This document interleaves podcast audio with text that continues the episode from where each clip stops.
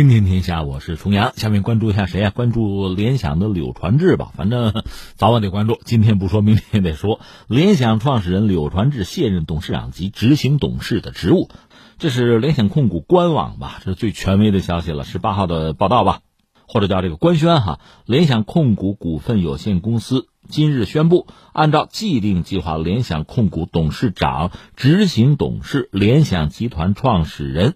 柳传志卸任公司董事长及执行董事，将担任联想控股名誉董事长、资深顾问及董事会战略委员会成员。还有其他很多事儿，我们就不说了啊。这是传递一个消息。这柳传志让我首先想到谁啊？宫崎骏。宫崎骏的职业生涯之中，他不止一次退休啊，后来又复出。柳传志这也不是第一次，但很可能是最后一次了吧。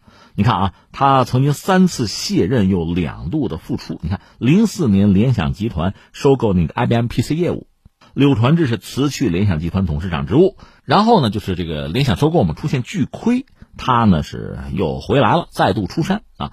二零零九年呢，他是重新出任联想集团董事长。呃，扭亏为盈之后，又这个往后退啊，回归幕后。二零一一年十一月呢，卸任联想集团董事会主席。一二年六月，这辞去了联想控股总裁，继续担任董事长，推动联想控股整体上市，所以他是这么一个状况，有起有落哈。呃，像我们的节目，我还是倾向于比较。一个中庸的态度吧，就是你看问题总要辩证一点，两面看，两面说。对一个人，特别是一个年纪很大的老人嘛，尤其如此，他经历很多，做了很多事情，你很难啊，非常轻易的就给他贴一个什么标签但是呢，我相信，呃，看网络世界上已经是这样了，他呢叫毁誉参半。你要捧他的，把他捧作叫民营企业家的教父。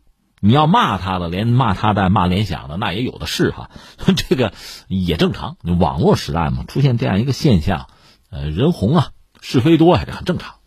首先我就说这个“教父”这个词儿吧，让人听着挺有点怪异哈。这个“教父”曾经是一部电影，不里面主人公黑手党嘛。但这个词儿呢，我想被很多国人拿来望文生义了。看中那个“教”和“父”两个字吧，我查了查，谁说我的？马云说，说我们的柳传志不亚于世界任何一个了不起的企业家，是中国企业界的财富，评价很高。王健林说什么呢？说为有柳传志这样的兄长和朋友感到骄傲。雷军也说，说柳传志呢，在每一个中关村人心中都是中关村的教父，说过这话。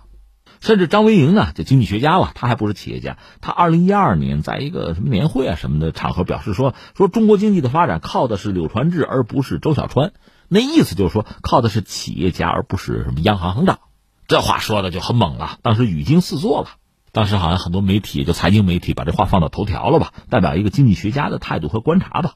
现在很多人愿意拿他和任正非比，待会儿我们也扯两句哈。就是柳传志现在即使说退休。恐怕也是身在局中身不由己吧，风口浪尖吧。呃，我查查那部电影名字就叫《教父》嘛，里面有一句台词很经典，说我花了一辈子就学会了小心。用这句话概括柳传志可能还有道理啊，小心。他是一九六一年上的大学，而且是这个西安军电是入伍了，等于说啊，呃，他自己回忆就讲他上学的时候有点这个锋芒毕露吧，不好。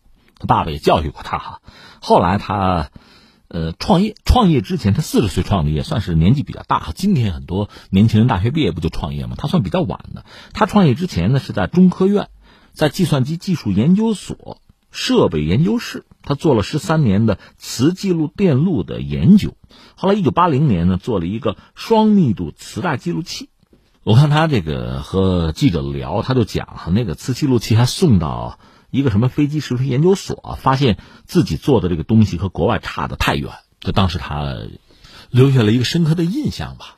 我就在想哈，每代人有自己不同的境遇。今天，比我们的年轻人啊，从小受到的教育啊，这个开阔的视野啊，全球的眼光啊，甚至中国在很多领域是领先的，那你有一种天然的自信。而他们那代人呢，恰恰相反。你环视四周，当然你不能盯着这个不发达的，你盯着发达国家，你发现你很落后。都是比自己先进的，所以这个我想对他很多认知啊、性格都会产生影响。那你对一些事物做判断，包括在经营上做决策，哈，做选择，这些因素其实会发挥作用的。就是说，中国这几十年吧，不同年代、不同的人在这类问题上的态度往往不一致，这是经验、是际遇带来的。后来，一九八四年呢，他是在单位的支持之下吧，就搞了北京计算机新技术发展公司，就是联想集团的前身呗。说到底，当时这个单位吧，经费不足，科研经费不足，搞个公司呢，可以 补一补。那个年代有很多的弄潮儿，但是当时我们得两方面说，一个是大家都在往前摸索，另一方面呢，那涉及到制度啊，涉及到认知都不是很健全。那加入 WTO 之后和之前应该就很不一样。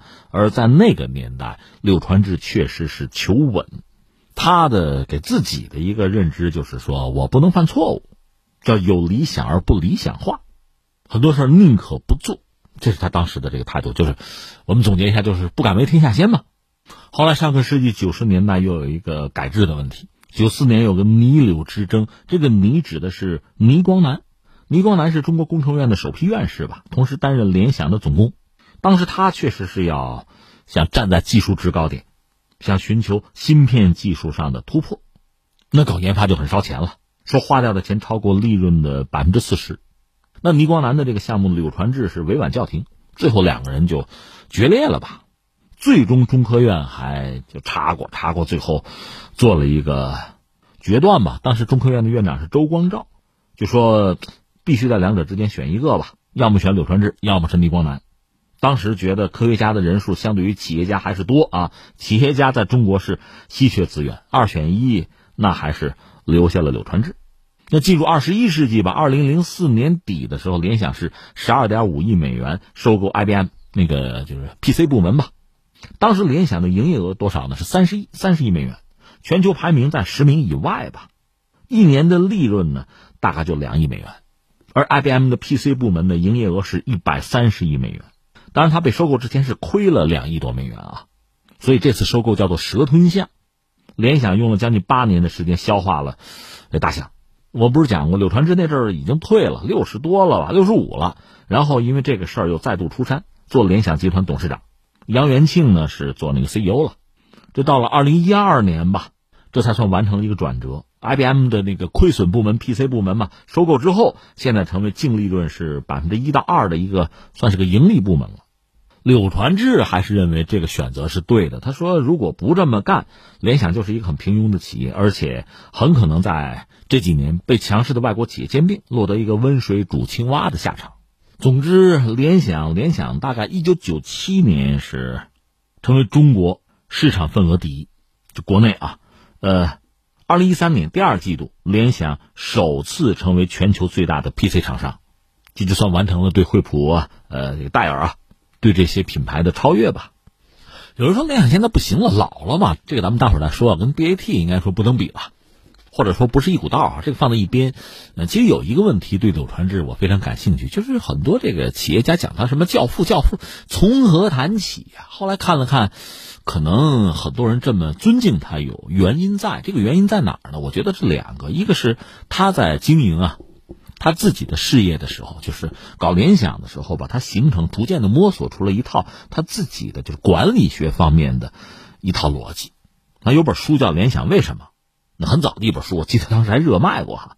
就他有很多涉及到这个经营管理方面的思路，可能对后辈是有启发。比如什么拐大弯啊，什么复盘啊，呃，把激励用到位啊，为企业多造点小发动机啊，这都是他说的。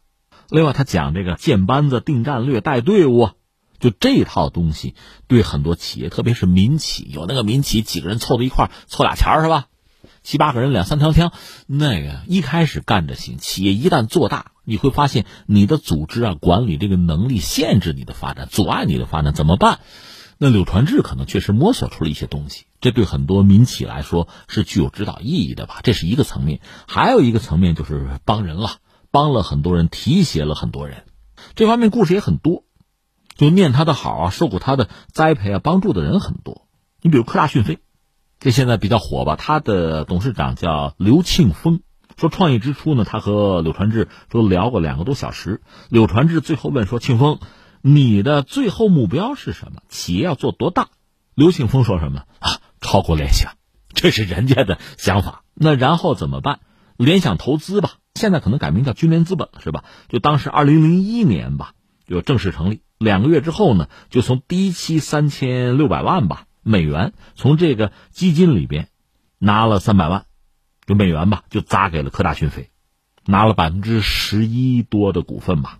而且投资进来之后，派了三个项目小组，从这个人力、财务、市场各个方面，就是帮科大讯飞，就做了这个能力建设吧。说后来科大讯飞搞发布会，就全国巡回的这个发布的时候，说怎么拉横幅。都是他们手把手教的，所以有人讲他是什么企业家教父，可能和这个有关系。一个是他的这个管理啊，公司运行的这些思考啊、理论经验啊、实践呢，也包括摔了一些跟头吧，这对很多后来者都是财富了。再就是他确实帮过很多人。那然后第三个问题也是这个最关键的问题，这个人怎么评价？有人愿意拿他和这个任正非比。任正非前两天 说的挺逗，说你看我也要退休了，没想到美国跟我搞闹起来，激发了我的斗志，接着干。另外，柳传志和任正非有一点不同是什么呢？呃，柳传志是绝不让自己的孩子进联想，他是有这个规矩，他也做到了。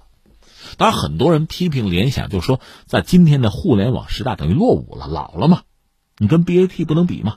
但是也有人说，联想术业有专攻吧，比如他连续几年是在全球的超算五百强，在这里边做做的不错，做第一名。二零一九年六月公布的全球超算五百强的榜单上呢，中国境内是二百一十九台，就是五百台里边，中国有二百一十九台超算，联想呢是交付了其中的一百七十三台。至于今天所谓智能化时代吧，联想也在做一些事情，就是智能物联网啊，呃，智能基础架构啊。行业智能这样三个方向吧，可能是在深耕。至于能不能成到什么程度，那可能是另一个问题了。那最后你要让我说说两句，我个人心里话是觉得什么呢？中国的企业家群体啊，这么多年发展下来，在不断的壮大吧。这里面当然会有这样那样的这个个案个例，有很多人是特立独行，但也有很多人堪称叫领军人物。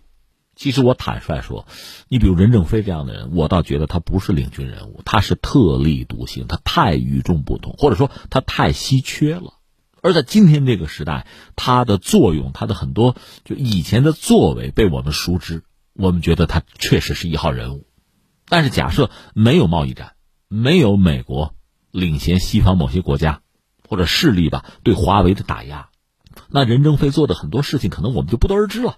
什么鸿蒙系统，我们可能了解都不了解，听说都没有听说过。确实啊，如果华为没有遭到打压，它的什么海思啊，它的鸿蒙啊，我们怎么会知道？它怎么会亮出来？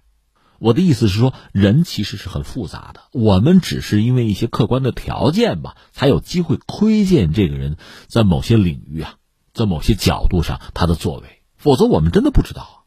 而且任正非，他一直是个很低调的人，你怎么会了解他？就是最近这两年才不得不站出来发声啊。这让我们看到了一个更完整的任正非，觉得这个人很厉害，我们挑大拇哥。那翻回来，我们再看柳传志，我们对他的了解又是多少？是否百分百？所以，对一个人，特别是一个老人，经历了一辈子的风雨吧，对这样的人，你要下一个简单的结论，可能会很困难，也很可能会失之偏颇。所以，你要让我说，我还真不想和稀泥。但是，我想说，这样的人，那样的人，我们都需要。中国不能只有一个任正非。中国需要更多的任正非，中国也不应该也不可能没有柳传志，他们在不同的历史发展阶段吧，领了各自的风骚。我只能这么说，我们都需要，因为人嘛，企业甚至国家在不同的历史阶段会遇到不同的问题，会需要不同的解决之道。你在那个阶段把那个问题解决好了，你做对了，你就成功了。我们不是简单的用一个人否定另一个，或者简单的用他的。甚至是错误啊、遗憾啊、漏洞啊、短板啊，去否定他的努力和成绩，这样做只是显得我们自己狭隘而已。那我如果说有什么期待，期望今天的年轻的企业家，就中国人啊，我们起步是高的。我说了，以前的时代，中国不发达、相对落后的时代，那你看看别人都是先进的，自己都是落后的，都是技不如人的。在今天我们的年轻人身上，这些东西、这些顾虑啊，甚至已经被一扫而光了。所以我想说，我们今天的企业家年轻一代应该超越柳传志，超越任正非啊。而作为企业家这个群体，它本身确实是迭代的，是生生不息的。